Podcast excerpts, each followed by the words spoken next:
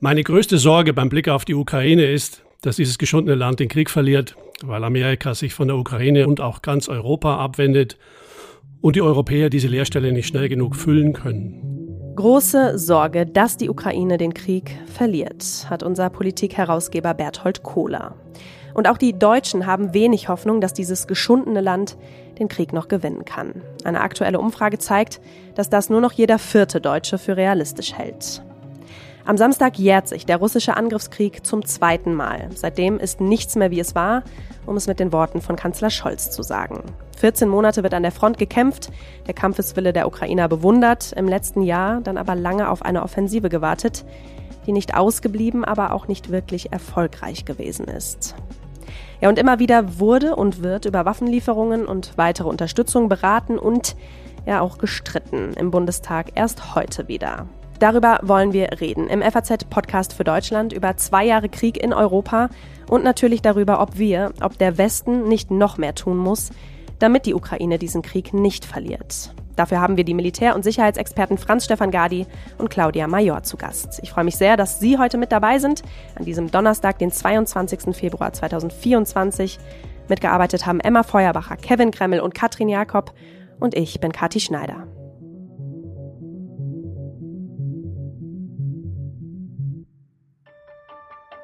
Wir müssen mit einer kompletten Zerstörung ganzer Städte rechnen. Das wird jetzt noch ein, ein wochenlanger, äußerst brutaler Krieg. Ich glaube auch, dass die Russen mit großer Sicherheit gedacht hätten, dass diese Operation viel schneller zu Ende gehen das wird. Das Kriegsziel ist die Vernichtung der Ukraine und ihrer staatlichen und kulturellen Identität. Weil das, was jetzt zu erwarten ist, wird eine heftigere Schlacht werden als das, was wir bisher gesehen haben. Also ich glaube, äh, wenn die Russen tatsächlich äh, einen, einen Sieg oder einen Teilerfolg erringen wollen, dann müssen sie es relativ schnell machen. Wenn ich es ein bisschen zuspitzen sollte, würde ich sagen, Putin hat die Schlacht um Kiew verloren, er hat die Schlacht um Kharkiv verloren und hat jetzt die Schlacht um Cherson verloren. Um Bachmut wird gekämpft, weil um Bachmut gekämpft Die Frage ist, was könnte er noch an Eskalation machen? Natürlich bemühen sich die Russen nach Leibeskräften, ihre Ziele zu erreichen. Aber ja, ich glaube, die westliche Unterstützung hält nach wie vor an. Wir befinden uns mitten in einer Auseinandersetzung um die zukünftige Sicherheitsarchitektur in Europa. Ich sehe in vielerlei Hinsicht, dass beide Seiten enorme Probleme haben, während diesen Krieg fortzusetzen. Jetzt greift die Ukraine russische Infrastrukturen an. Die Ukrainer müssen sich zurückziehen, weil sie durch die Hintertür auf eine Munitionsdiät gesetzt worden sind. Ja, vielen Dank, Emma Feuerbacher, für die kurze Zusammenstellung einiger Aussagen von Militärexperten, die wir hier im Podcast für Deutschland in diesen zwei Jahren Krieg immer wieder zu Gast hatten.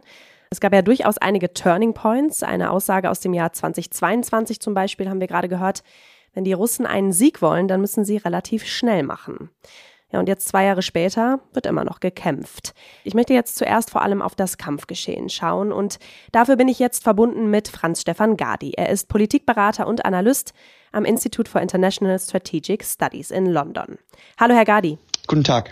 Herr Gadi, Präsident Zelensky hat in diesen Tagen betont, dass die Lage an der Front gerade ziemlich schwierig ist. Was glauben Sie, wie lange kann die Ukraine diesem Druck noch standhalten? Nun, ich glaube, die Ukraine kann den Druck in unmittelbarer Zukunft standhalten. Ich glaube, die Lage ist aber ernst im Allgemeinen. Die Situation ist so, dass die Ukraine in der Defensive ist. Munitionsreserven äh, werden knapper. Reserven auch jetzt, was zusätzliche Mannschaften betrifft, werden knapper. Es gibt Berichte, dass einzelne Einheiten 30 bis 40 Prozent nur ihrer gesamten Sollstärke haben. Die zwei wichtigsten Elemente sind also fehlende Artilleriemunition und fehlende Mannschaften, um die Front zu bemannen. Aber ich äh, warne hier auch vor einer Schwarzmalerei. Daher meine Aussage, dass ich glaube, dass die Ukraine diese äh, Stellungen bzw. die Frontlinie so, wie sie sich jetzt darstellt, halten kann, weil es nach wie vor ein artilleriedominierter Krieg ist. Das heißt, jene Seite, die eben höhere Feuerkraft aufbieten kann im Bereich äh, Artilleriefeuer, Rohr- und Raketenartilleriesysteme, die kann einen entscheidenden taktischen Vorteil hier erzielen. Im Moment ist aber diese Ratio zwischen der Ukraine und Russland nicht so hoch, wie sie es bereits schon mal war. Die Russen schießen natürlich viel mehr als die Ukrainer. Teilweise ist das Verhältnis hier 5 zu 1. In anderen Frontsektoren ist es 10 zu 1. Man darf nicht vergessen aber, dass zum Beispiel äh, in der Donbass-Offensive im Sommer der russischen Offensive, die einige Gebietsgewinne im Donbass erzielte, vor eineinhalb Jahren war die Feuerüberlegenheit schon teilweise Ergebnisse 20 zu 1. Und auch das hat nicht zu einem entscheidenden Durchbruch der russischen Streitkräfte geführt. Also ich glaube, es ist fair anzunehmen, dass selbst bei einer gewissen russischen Vorüberlegenheit jetzt und allgemeinen militärischen Überlegenheit, es gibt ja auch andere Komponenten, wo die Russen überlegen sind, müssen wir nicht davon ausgehen, dass es hier tiefe Einbrüche geben wird, beziehungsweise einen schnellen Durchbruch, der strategische Implikationen haben wird. Es wird vermutlich so sein, dass die Ukraine taktische Rückzüge durchführen muss, Frontbegradigungen durchführen muss und natürlich auch durchaus Gebietsverluste in Kauf nehmen muss in nächster Zeit. Also die Ukraine muss quasi durch ein Tal der Tränen gehen über die nächsten Monate. Aber wenn die Verträge, so wie sie jetzt uh, unterzeichnet wurden in Europa, aber auch in den USA, wenn die Munitionskapazitäten in Europa und den USA erhöht werden, dann schaut die Situation schon Ende des Jahres besser aus für die Ukraine. Okay. Hm. Ja, über all das sprechen wir gleich auch nochmal ähm, ein bisschen detaillierter. Sie sind ja jetzt schon öfter im Osten der Ukraine gewesen. Ich erinnere mich an ein sehr eindrückliches Gespräch mit Ihnen vor knapp einem Jahr war das. Wenn wir jetzt mal Bilanz ziehen wollten, Sie haben eben schon ähm, die Kämpfe auch im Donbass angesprochen, aber wo haben sich denn Ihrer Ansicht nach oder auch Ihrer ja, Erfahrung nach ähm, die bisher die heftigsten Kämpfe ereignet? Also ich glaube, dass man in Zukunft sich sehr stark mit der Situation um Bachmut im Winter 2022, 2023 zum Beispiel äh, beschäftigen muss, weil ich glaube, diese Schlacht hat in vielerlei Hinsicht entschieden oder vorentschieden teilweise bereits, wie die Situation sich im Sommer und im Herbst in der ukrainischen Gegenoffensive entfaltet hat. Ich meine einfach hier die Entscheidung auf politischer und militärischer Ebene in der Ukraine, diese Stadt unter allen Umständen zu halten und hierzu auch noch einige der besten Einheiten der ukrainischen Streitkräfte zu verwenden, um eben Zeit zu kaufen, dass neue Verbände für die Gegenoffensive aufgestellt werden. Ich glaube, hier liegt schon in vielerlei Hinsicht ein Grund, warum die Gegenoffensive nicht den gewünschten Erfolg erzielte, weil einfach hier einige der besten ukrainischen Verbände ausgeblutet sind für relativ wenig taktischen Wert. Es war gleichzeitig auch nur ein symbolischer russischer Sieg, aber dennoch haben hier, glaube ich, die ukrainischen Streitkräfte empfindliche Verluste erlitten. Also das wäre wahrscheinlich ein Beispiel. Es gibt natürlich auch positive Beispiele, die Cherson und Kharkiv äh, Offensiven der ukrainischen Truppen 2022 im Sommer und Herbst, die, die deutliche Erfolge erzielt haben. Ja, es gibt einige Wendepunkte. Aber im Allgemeinen muss man immer wieder festhalten, es ist ein Abnutzungskrieg und die Verluste sind hier täglich und beide Seiten kämpfen auch täglich entlang dieser Frontlinie. Also es wird sich nicht an der einen oder anderen Schlacht aufhängen lassen. Es geht hier vielmehr um einen allgemeinen Trend in eine Richtung. Welche Seite hat eine hohe, höhere oder niedrigere Abnutzungsrate in Relation? Und ich sage das auch immer wieder, das ist ein sehr schreckliches deutsches Wort, Abnutzungsrate. Es geht hier natürlich um tote, verwundete, zerstörtes Material, also Sachen, äh, die ganz schrecklich sind, aber eben diese tödliche Arithmetik des Krieges ausmachen. Ja, jetzt haben Sie gerade schon Bachmut angesprochen. Da möchte ich nochmal genauer nachfragen, denn auch hier im Podcast für Deutschland haben wir auch schon darüber ja, viel gesprochen und damals auch gehört, dass um Bachmut äh, gekämpft wird, weil eben einfach um die Stadt gekämpft wird. Sie haben es gerade selber gesagt, eine Stadt, die eher symbolisch als strategisch wichtig war. Dann haben die Russen sie einnehmen können. Könnte man aber nicht sagen, hätten die Ukrainer hier nicht die Kräfte eher sparen und woanders einsetzen müssen, gerade wenn man an die Gegenoffensive denkt, die dann eben größtenteils ausblieb? Nun, das wäre eine Option gewesen und äh, ich war ja mit meinem Team in Bachmut, in der Umgebung um Bachmut, gerade eben wie die Stadt noch heiß umkämpft war im letzten Jahr, im letzten Februar. Die Situation hat sich so dargestellt, dass die ukrainischen Truppen sich mit Sicherheit am Rande der Stadt hätte zurückziehen können Richtung Westen. Hier waren natürliche Höhenzüge, die sehr leicht äh, verteidigbar gewesen wären und hätten genau den gleichen taktischen Wert gebracht wie eine unmittelbare Verteidigung der Stadt, wo eben die ukrainischen Truppen im Häuserkampf gegen die Wagner-Truppen, gegen russische Luftlandeeinheiten nach und nach aufgerieben wurden. Natürlich haben die russischen Angreifer auch hohe Verluste gehabt, aber die konnten diese Angriffe besser verkraften, weil es sich hier nicht um die besten Einheiten der russischen Streitkräfte gehandelt hat, nicht die erfahrensten Einheiten. In der Retrospektive wird es wahrscheinlich so sein, dass eben das als Fehler eingeordnet werden könnte, dass die ukrainischen Streitkräfte nicht gesagt haben, okay, wir geben diese Stadt auf, wir ziehen uns Richtung Westen zurück, wir besetzen die Höhen und versuchen von dort aus eben den weiteren russischen Vormarsch zu blockieren, weil das befreit zusätzliche Kräfte, die wir verwenden können für die äh, zukünftige Gegenoffensive damals. Ich möchte noch dazu sagen, es gibt immer politische Ziele, militärische Ziele in einem Krieg und manchmal decken sich die politischen und militärischen Ziele nicht. Also vielleicht war auch hier das Kalkül von Kiew, von der äh, Regierung in Zelensky, dass diese Stadt aus politischen Gründen gehalten hat werden müssen, vor allem eben, weil es, äh, man vielleicht befürchtet hätte, dass es zu einem größeren Zusammenbruch der Kampfmoral der Gesamtbevölkerung gekommen wäre in der Ukraine. Also das könnte ein Kalkül hier gewesen sein. Aber ich glaube, um das jetzt zu übersetzen auf die jetzige Situation an der Front, es ist so, dass äh, natürlich jetzt im Moment auch ähnliche Szenarien sich entfalten können, Bachmut ähnliche Szenarien. Also kein Beispiel ist gleich natürlich wie in der Vergangenheit, was diesen Krieg betrifft, aber natürlich die Situation um die heiß umkämpfte Stadt Avdiivka, wo eben die ukrainischen Truppen sich zurückgezogen haben. Hier könnte man dann auch die Frage stellen, haben sich die ukrainischen Truppen nicht vielleicht zu spät zurückgezogen? Also ich hatte Diskussionen mit äh, Kollegen und anderen Offizieren auch in der Ukraine vor dreieinhalb Wochen. Und es war schon da sehr klar äh, kenntlich, dass eben die Situation sich sehr stark und rapide verschlechtert. Und wie wir das eben besprochen haben, war klar, dass wahrscheinlich äh, ein Rückzug früher als später gut gewesen wäre. Und wie wir das jetzt vor ein paar Tagen auch erkennen haben können, war es tatsächlich so, dass die Ukrainer hier Verluste erlitten haben. Wie hoch wissen wir noch nicht, aber es gibt auf jeden Fall Evidenz, dass es auch ukrainische Gefangene gibt. Also ein paar Leute sind aus diesem Halbkessel oder wie man sie diese Einkesselung hier nennen wollen, nicht rausgekommen. Und wenn sich so ein Beispiel eben 5, 10, 15 Mal in den nächsten Monaten wiederholt, obwohl die äh, Ukraine in der Defensive ist, dann ist das ein Problem gepaart eben mit äh, reduzierten Waffenlieferungen und so weiter. Und deshalb ist hier eben die große Frage, wird die Ukraine das Gebiet, wie es jetzt äh, sich darstellt, halten?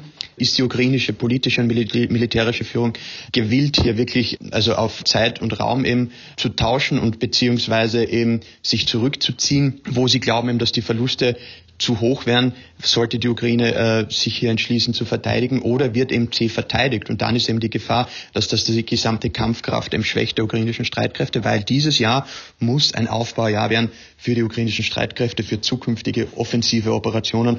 Ja. Jetzt haben Sie gerade Avdiivka schon angesprochen. Das ist ja oder soll der größte Geländegewinn seit Bachmut sein ähm, der Russen. Wie beurteilen Sie das denn? Also welche Bedeutung hat dieser Gewinn für, für die russischen Streitkräfte? Er ist auf jeden Fall kein symbolischer Sieg alleine für die russischen Streitkräfte. Erstens einmal ist es ein blutig erkämpfter Sieg. Es ist aber ein Sieg, ein Gewinn, weil dadurch neue Angriffsachsen potenziell geöffnet werden können für die russischen Streitkräfte und ähm, einzelne ukrainische Positionen im Donbass nun unter zusätzlicher Bedrohung stehen. Zum Beispiel der logistische Knotenpunkt Pokrovsk, ja, wo ich selbst etliche Male schon mal war, auch immer wieder in einer Pizzeria dort. Die wurde leider vor einigen Monaten beim russischen Raketenangriff komplett zerstört. Auch das Hotel, in dem ich schon mehrmals gewohnt habe, auf diesem Platz wurde zerstört. Aber eben dieser Angriff hatte einen klaren militärischen Wert. Es ist ein Logistikzentrum eben für die ukrainischen Militäroperationen im Donbass und diese Stadt könnte jetzt zusätzlich bedroht werden. Man muss dazu aber sagen, es sind noch Dutzende Kilometer, die die Russen hier zurücklegen müssten, um diese Stadt wirklich ernsthaft militärisch bedrohen zu können. Und wenn man sich die russische Einsatzdoktrin ein anschaut, ist es so, dass man grundsätzlich sagen kann, dass die Russen hier mit starkem Artilleriefeuer vorgehen werden, sukzessive und sehr langsam. Und vor allem müssen sie auch jetzt mal sich regenerieren, Verluste ausgleichen, neu konstituieren und jetzt langsam eben versuchen, die ukrainischen Verteidigungslinien so schnell wie es geht, eben bevor die sich gefestigt konnten, äh, nach hinten zu verschieben. Also die Front so weit wie es geht, eben bevor sie sich wieder festigt, jetzt äh, zu ihrem Gunsten verschieben. Aber die russischen Streitkräfte an sich haben nicht das Potenzial zu großen militärischen Operationen zurzeit. Deshalb sieht man auch, dass die Russen quasi wie eine Art Frontfeuerwehr einmal bei diesem Knotenpunkt angreifen, dann mal wieder hier, dann wieder dort, also sehr unkoordiniert, eigentlich gesehen im relativ kleinen Ausmaß. Es geht hier meistens um ein paar hundert Mann, die angreifen. Und eine groß koordinierte Offensive eben von verschiedenen Achsen entlang der gesamten Front sehe ich hier nicht. Das heißt also, ich würde jetzt einmal meinen, dass die russischen Vorstöße auch in den nächsten Monaten, die zweifelsohne stattfinden werden. Also der Druck auf die ukrainischen Truppen wird jetzt sehr stark werden in naher Zukunft und ähm, die Russen werden versuchen, eben diese Vorteile auszunutzen, die sie haben in Bezug auf Artilleriemunition, in Bezug auf FPV-Drohnen, also Kamikaze-Drohnen, wo auch die Russen hier mehr haben und dann zusätzlich elektronische Kampfmittelstörsender und so weiter, die natürlich selbstverständlich sehr wichtig sind, wenn man den Drohnenkrieg hier bedenkt zwischen den beiden Seiten, der hier stattfindet dann ist es natürlich so, dass entlang der gesamten Front hier mit Angriffen gerechnet werden muss. Also ich denke jetzt auch nur an die Gegend um Robotnie, Orikiv hier. Hier ist auch eine Ausbuchtung, wo die ukrainischen Streitkräfte in einer sehr ungünstigen Position sind. Äh, die Gegend um Kupiansk auch in diese Richtung hier. Hier werden wir wahrscheinlich in den nächsten Wochen schwere Kämpfe überall erleben und natürlich auch teilweise möglicherweise ukrainische Rückzüge. Aber ich glaube nicht, dass die Front im Allgemeinen am Kollabieren ist. Das könnte, wie gesagt, passieren, wenn die falschen taktischen Entscheidungen auf ukrainischer Seite getroffen werden. Aber mit dem jetzigen Munitionslieferungen, soweit wir das jetzt da ableiten können und auch bis Ende des Jahres projizieren können, was die Ukraine verbrauchen würde potenziell und was geliefert wird, könnten die Ukrainer auch, ja, wenn sie keine großen Fehler begehen, bis Ende des Jahres zumindest eine Defensivstrategie durchführen. Um 2025 aber offensiv tätig zu werden, bedarf es der amerikanischen Unterstützung auf jeden Fall, weil die Europäer und andere Partner der Ukraine nicht äh, Munition in dem Ausmaß liefern können ohne amerikanische Unterstützung. Heißt das aber, wenn ich Sie richtig verstehe, dass das, was gerade am meisten benötigt wird, die Munition ist? Oder wie sieht es aus? Also was braucht die Ukraine denn, um eben auf dem Schlachtfeld, Sie haben jetzt gesagt, bis Ende des Jahres ähm, bleibt sie wahrscheinlich in dieser Defensivhaltung, um aber auch wieder in eine Offensive zu kommen? Es braucht vor allem Artilleriemunition, es braucht Flugabwehrmunition, um eben nicht nur die Front halten zu können, aber eben auch um die Etappe, die Städte und so weiter gegen russische Angriffe, Drohnen, ballistische Raketen, Marschflugkörperangriffe zu verteidigen. Es benötigt die Ukraine elektronische Kampfmittel, Störsender in großer Anzahl und in guter Qualität. Auch die Ukraine benötigt Munition für FPV-Drohnen.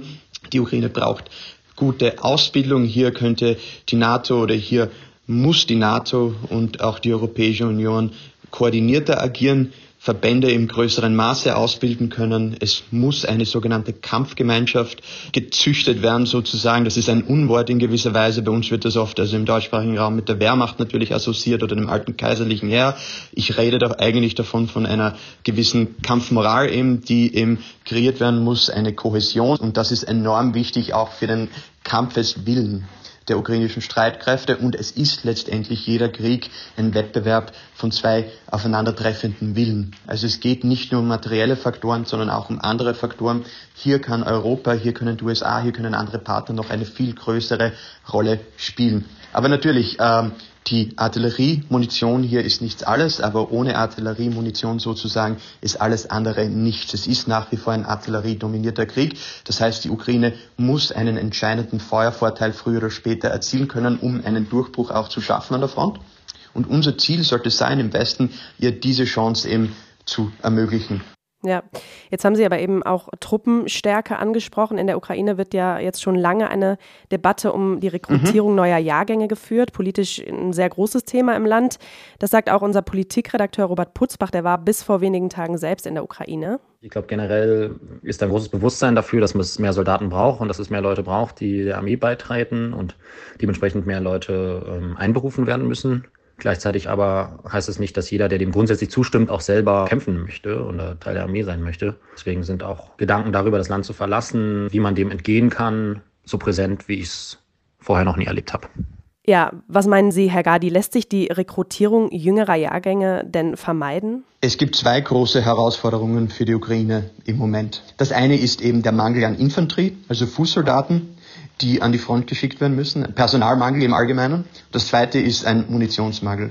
Man darf hier nicht vergessen, wenn jetzt in ein paar Monaten oder Wochen, es ist wahrscheinlich so Ende März, dass vielleicht dieses Gesetz verabschiedet werden kann, wird es wahrscheinlich noch immer fünf bis sechs Monate oder mehr dauern, bis dann wirklich diese Truppen, die dann ausgehoben werden, an die Front kommen.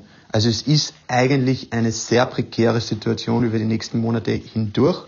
Und was Ihr Korrespondent gesagt hat, also meine persönliche Erfahrung war in den letzten eineinhalb Jahren eben, dass es hier doch einen gewissen Keil in der Gesellschaft, in der ukrainischen Gesellschaft mittlerweile gibt, zwischen jenen, die wirklich den Kopf hinhalten an der Front, die kämpfen, die sind mehr und mehr erschöpft, die sind mehr und mehr auch äh, traumatisiert. Also ich kann Ihnen aus persönlicher Erfahrung erzählen, eben das Gefühl, dort an der Front zu stehen und dann eben exponiert gegenüber russischen Artillerieangriffen zu sein. Also es ist äußerst schrecklich, das kann man nicht lange durchhalten. Und ähm, einige dieser Männer halten das jetzt ja schon enorm lange, lange durch mit bleibenden Schäden selbstverständlich, ja, weil das kann man nicht einfach so wegstecken. Also die, wie das dann äh, die Gesellschaft im Gesamten verdauen wird, wie sie damit umgehen wird mit diesen Kriegstraumatisierten, ist natürlich eine andere Geschichte, aber das gleiche gilt für Russland auch. Unmittelbar eben, also was das unmittelbar militärisch bedeutet, ist, dass das natürlich auch die Kampfmoral an sich an der Front beeinflusst.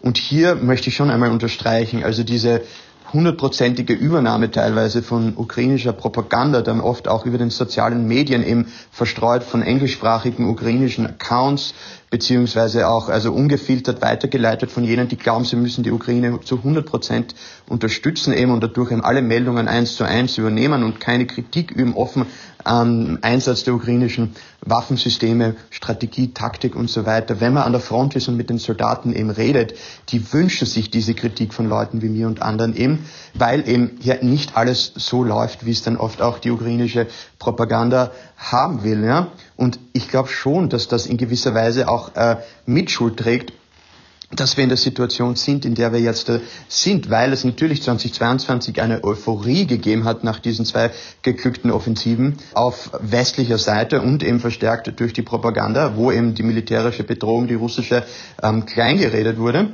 Das hat sich jetzt wieder komplett 180 Grad gedreht.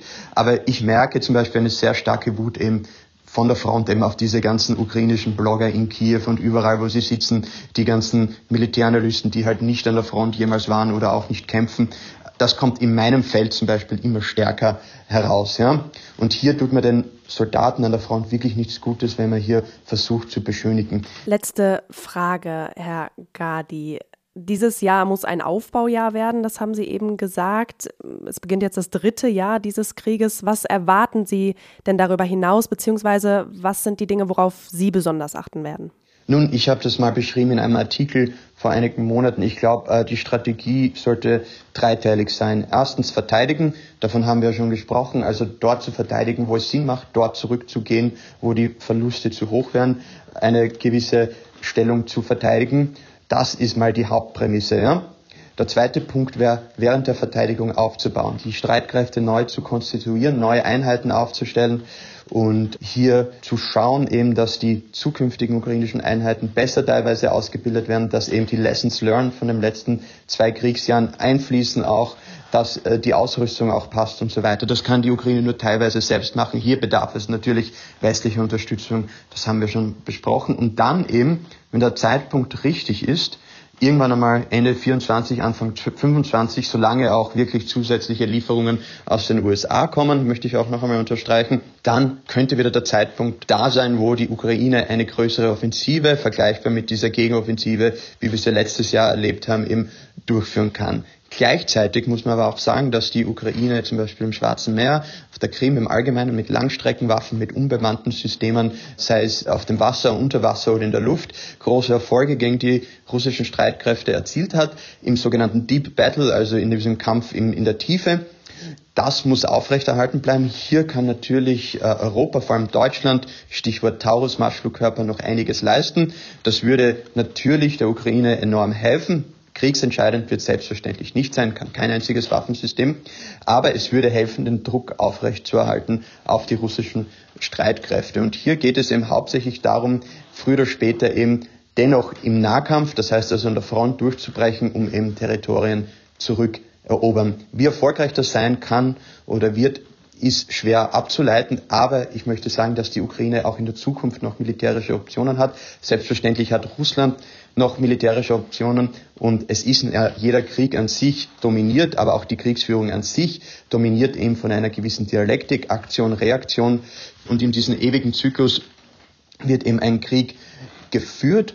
Und ich möchte vielleicht vor zu linearen Denken für dieses Kriegsjahr warnen. Also wir können hier wirklich nur im limitierten Maße voraussagen, wie sich die Situation entwickeln wird. Ich habe jetzt eine Idealstrategie dargelegt, das muss sich nicht so entwickeln. Es können unerwartete Ereignisse eintreten und ähm, man muss auch für solche Szenarien natürlich gewappnet sein. Vielen Dank, Herr Gadi, für Ihre Einschätzungen und Ihre Zeit. Und dann hoffe ich, dass wir uns nicht erst in einem Jahr wieder hören. Dankeschön. Vielen Dank.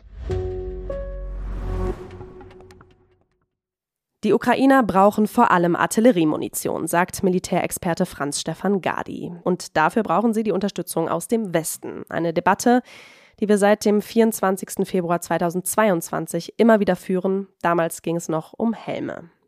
Die Sorge, dass die Ukraine dem Druck nicht mehr lange standhalten kann, die wird immer größer. Das zeigen auch die neuesten Umfragen.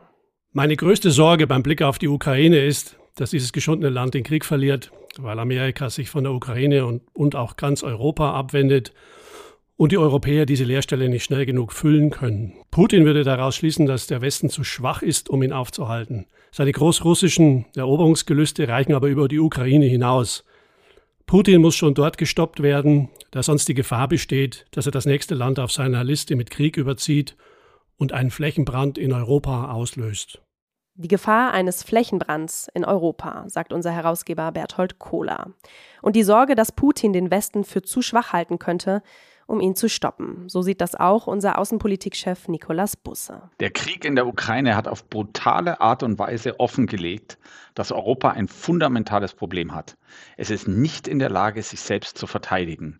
Es ist immer noch auf den amerikanischen Schutzschirm angewiesen. Der wird aber mittelfristig womöglich nicht mehr in dem Maße zur Verfügung stehen wie bisher, ganz unabhängig von Trump. Dieses Problem muss viel energischer angegangen werden. Also mehr Unterstützung für die Ukraine und eine massive Stärkung der europäischen Armeen. Mehr Unterstützung für die Ukraine und eine Stärkung der europäischen Verteidigung.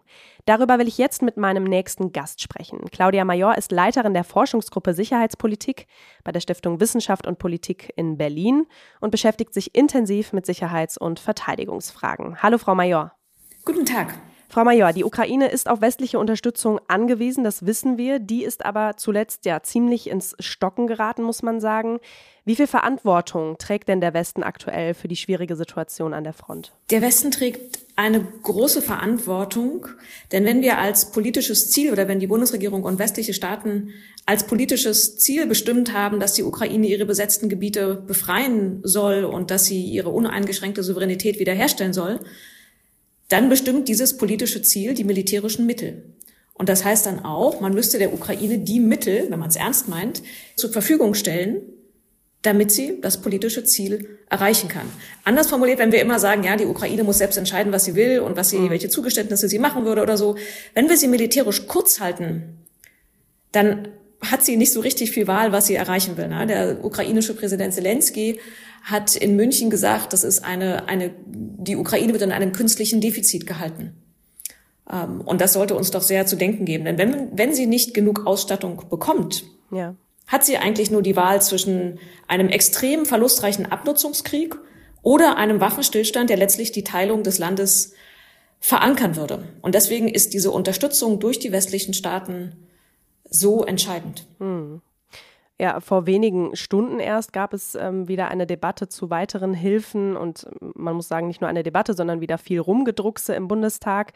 Ein Antrag der Union, wo Taurus-Marschflugkörper explizit genannt wurden, der wurde abgelehnt. Dafür soll die Bundesregierung aber jetzt weitreichende Waffensysteme liefern. Dieser Antrag der Ampelparteien, der wurde angenommen. Was halten Sie von diesem ganzen Hickhack? Ich finde diesen, diesen Hickhack, wie Sie es eben genannt haben, wirklich irritierend und wirklich ermüdend und und auch so ein kleines bisschen unwürdig. Ne? Also in dem Antrag der Regierungsfraktion steht drinne die Lieferung von zusätzlichen erforderlichen weitreichenden Waffensystemen und Munition. Und dann heißt es auch, ähm, um gezielte Angriffe auf strategisch relevante Ziele weit im rückwärtigen Raum des russischen Aggressors zu ermöglichen. Zitat Ende. Jetzt könnte man etwas pointiert sagen, sieht aus wie Taurus, fliegt wie Taurus. Hm, aber der Name steht nicht drin. Und jetzt könnte man sagen, warum ist man diesen letzten Meter nicht gegangen? Jetzt kann man auch sagen, in dem Antrag vor einem Jahr etwa standen auch drinne schwere Waffen, aber nicht Leopard-Kampfpanzer. Ja.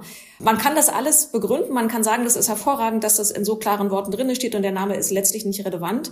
Aber ich finde allein die Pirouetten, die wir die letzten Tage um diese Anträge gedreht haben, wirklich enttäuschend, weil die Kernfrage, die hatten wir Anfang schon besprochen, ist doch, was braucht die Ukraine und sind wir bereit, ihr das zu geben oder nicht? Und das, das Darum geht es im Endeffekt. Was braucht die Ukraine denn Ihrer Ansicht nach, Frau Mayer? Das ist nämlich auch ein Punkt, warum ich diese Taurus-Debatte so, so irritierend finde, weil sie von dem größeren Thema ablenkt. Die Ukraine braucht ein Paket, was aus politischen, finanziellen und militärischen Komponenten zusammengesetzt ist. Sie braucht neben der militärischen Unterstützung natürlich auch finanzielle Unterstützung, wie sie bereits auf dem Weg ist, das will ich gar nicht kleinreden, mhm. um den Staat an sich in seinen Funktionen am Laufen zu halten. Ob das der Wiederaufbau ist, ob das Reparatur von Infrastruktur zum Beispiel, ob das die Gehälter sind oder so, ob die politische Unterstützung. Also sie braucht das in diesen drei Bereichen.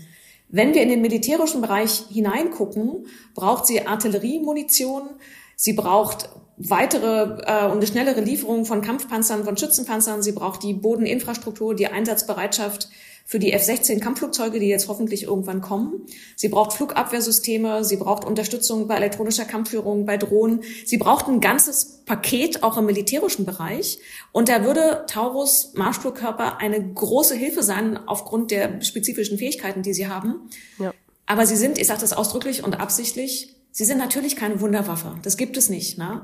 Aber sie wären sehr hilfreich. Das hat gezeigt, das hat die, die Erfahrung mit Frankreich und Großbritannien gezeigt, die Franzosen, die Scalp und die Briten, die Storm Shadow liefern und die wirklich extrem hilfreich für die Ukraine sind. Mhm. Jetzt muss man ja sagen, dass die Ampelparteien den Druck auf den Kanzler gerade aber schon erhöhen, oder? In der Tat hat sich der Druck erhöht. Das ist aber aufgrund der, der äußeren Rahmenbedingungen nachvollziehbar. Ähm, wir sehen einerseits, dass in der Ukraine an der Front die Lage so dramatisch ist wie wahrscheinlich im Februar, März, kurz nach dem Überfall, nach dem erneuten Überfall.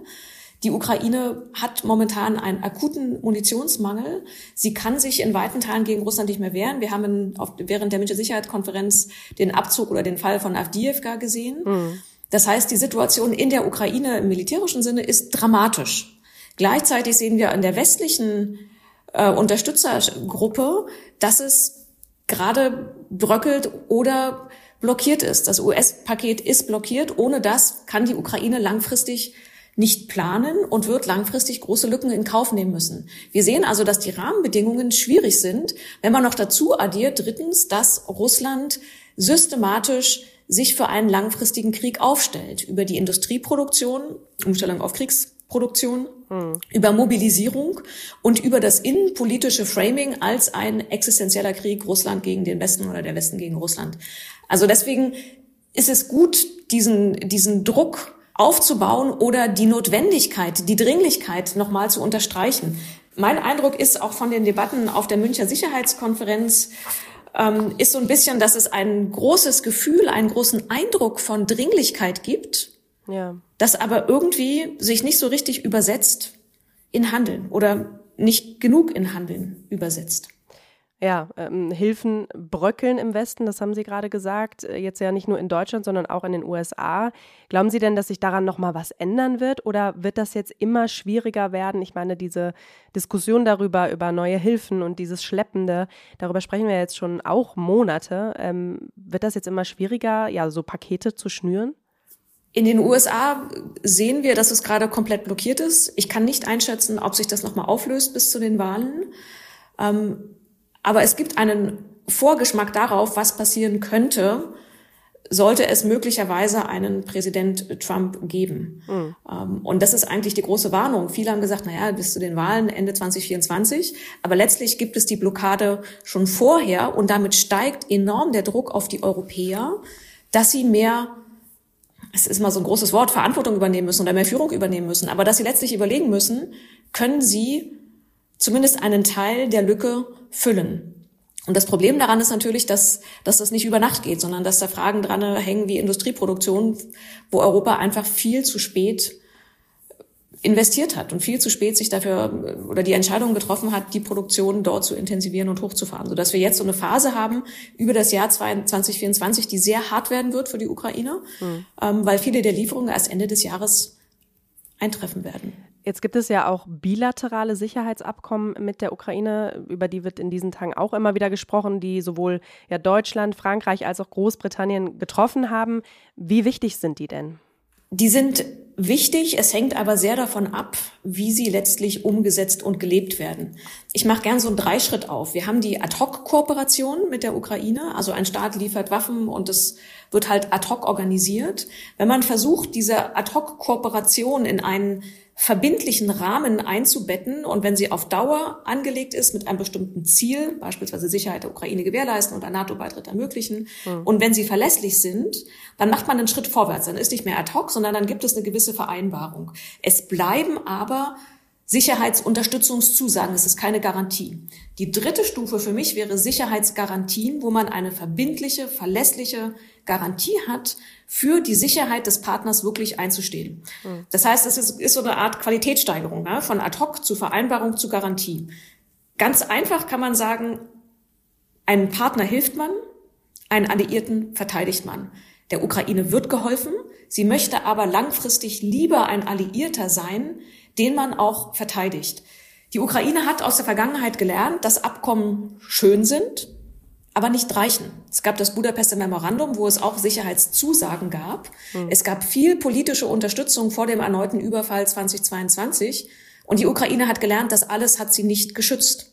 Und deswegen möchte sie eigentlich mehr. Sie möchte eigentlich ein Alliierter sein, den man verteidigt. Und sie möchte eigentlich den ultimativen Schutz mit einer Sicherheitsgarantie haben im Rahmen der NATO. Und da ist sie noch nicht. Genau, und um, um Alliierter zu werden, da braucht es die EU-Mitgliedschaft und eben auch die NATO-Mitgliedschaft, wie Sie gerade gesagt haben. Ne? Ja, ähm, diese Sicherheitsabkommen, die jetzt unterschrieben sind, also es sind ja mehrere geplant, ne? Also über 30 Länder haben die ja. G7-Erklärung unter, unterzeichnet, wo drin steht, dass man diese Abkommen schreiben will. Drei sind unterzeichnet, Frankreich, Großbritannien und Deutschland. Sieben weitere sind in Arbeit, Polen, Niederlande, Rumänien und so, ne? Aber die Idee ist, dass man die aktuellen Hilfen der Ukraine im politischen, im, im technologischen, im militärischen Bereich bündelt, langfristig anlegt und auf ein Ziel ausrichtet. Aber da haben wir auch schon die ersten Unterschiede. Ne? Also die Idee ist, dass diese Abkommen eine Brücke in die NATO-Mitgliedschaft sein sollen. Das ist die Idee die die französischen und die britischen Abkommen haben. Da ist ganz klar drinne, die laufen zehn Jahre oder bis die Ukraine NATO-Mitglied ist. In dem deutschen Abkommen steht es nicht so drinne. Und deshalb steht dahinter so ein bisschen die Frage, sind die jetzt wirklich eine Brücke zur NATO-Mitgliedschaft? Mhm. Das hofft die Ukraine.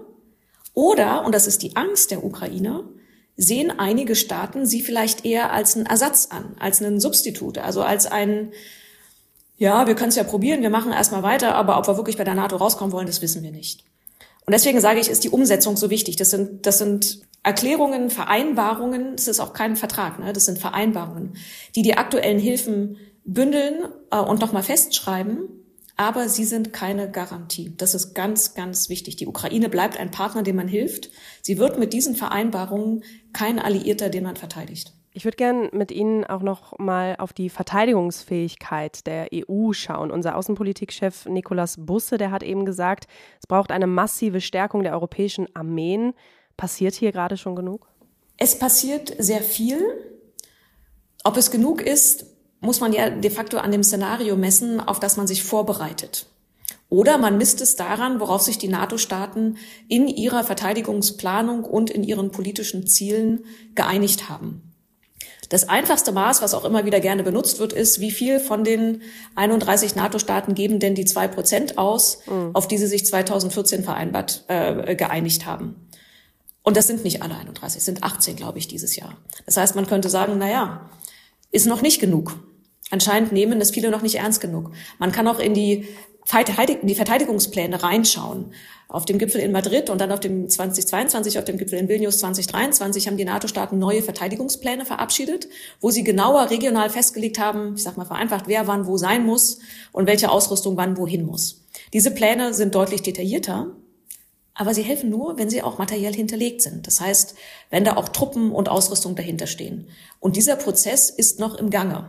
Ja. Jetzt kann man aber auch fragen, ist das denn die wirkliche Bedrohung oder erholen sich die russischen Truppen möglicherweise viel stärker und durch die Umstellung auf die Kriegswirtschaft viel schneller und ist möglicherweise die russische Bedrohung für europäisches NATO-Gebiet, EU-Gebiet so groß, dass man sich nochmal anders aufstellen muss. Das ist, glaube ich, die Frage dahinter. Aber es gibt einen großen Unterschied in Europa über die verspürte Dringlichkeit. Also die baltischen Staaten, Polen, die nordischen Staaten verspüren ein, haben ein sehr hohes Bedrohungsgefühl und verstehen eine große Dringlichkeit in Verteidigung zu investieren. Baltische Staaten und Polen gehen auf drei, teilweise vier Prozent der Verteidigungs-, der Wirtschaftskraft für Verteidigung. Anderen Staaten wie Spanien, Italien, Portugal ist das deutlich geringer ausgeprägt. Letzte Frage, Frau Major. Es beginnt jetzt das dritte Kriegsjahr. Was wird denn aus Ihrer Sicht besonders wichtig sein jetzt? Also worauf achten Sie in den nächsten Wochen jetzt natürlich vor allem auf die Ukraine bezogen, aber eben auch auf die Verteidigungsfähigkeit Europas? Ich glaube, was in diesem Jahr zentral sein wird, ist wirklich die langfristige politische Unterstützung für die Ukraine, eben weil es wahrscheinlich ein militärisch so extrem schwieriges Jahr für die Ukraine werden wird. Wir sehen auch, dass innerhalb der Ukraine die politischen Debatten zunehmen. Man kann auch sagen, Politics is back. Also, dass äh, man wiederum aussieht, dass es ein demokratischer Staat ist, wo diese Debatten ausgetragen werden, nicht wie in Russland. Mhm. Aber ich glaube, dass die politische Unterstützung durch die westlichen Staaten zu sagen, wir stehen dazu, wir unterstützen euch, auch wenn es jetzt schwierig wird, und sie nicht in einen Kapitulations- oder Siegfrieden zu drängen, das ist meines Erachtens enorm wichtig. Und natürlich gucke ich auch darauf, welche ähm, Beschaffungsentscheidungen getroffen werden, welche die Bundesregierung treffen wird mit Blick auf die Bundeswehr, wie sich die anderen Europäer aufstellen und ob es eine stärkere gemeinsame europäische Anstrengung geben wird. Wir haben jetzt schon den Eindruck, dass die USA als politische Führung, militärische Unterstützung für die Ukraine und politische Führung Europa so ein bisschen rausfallen, weil die innenpolitisch aufgrund ihres Wahlkampfes so blockiert sind. Und dann wäre es doch die Chance, jetzt zu sagen, dass die großen Europäer sich zusammenstellen. Mhm. Das hätte ich mir für München gewünscht und sagen, wir wissen, dass wir jetzt hier gefragt sind, dass wir das übernehmen müssen, weil eine souveräne, stabile Ukraine in unserem eigenen Interesse ist, weil wir mit einem Russland, was gewinnt, was die Ukraine besetzt, in einer deutlich schlechteren wirtschaftlichen, sicherheitspolitischen und normativen Situation sind. Also ich würde mir wünschen, dass die Europäer da zusammenstehen ähm, und von diesem Leadership nicht nur reden, sondern das auch wirklich praktischer umsetzen. Das der Appell von Claudia Major. Vielen Dank für das Gespräch. Sehr gerne, ich danke Ihnen. Ja, das war der FAZ-Podcast für Deutschland an diesem Donnerstag, den 22. Februar. Vielen Dank, dass Sie bis hierhin zugehört haben. Wir haben die innerrussische Perspektive heute etwas außen vor gelassen. Da geht es ja gerade vor allem um den Tod des wichtigsten Oppositionsführers Alexei Nawalny. Da empfehle ich Ihnen die Folge meines Kollegen Andreas Krobock von diesem Montag. Die hänge ich Ihnen natürlich in die Shownotes sowie auch weitere Links zum Thema. Ich wünsche Ihnen jetzt erstmal einen schönen Abend, machen Sie es gut und bis bald.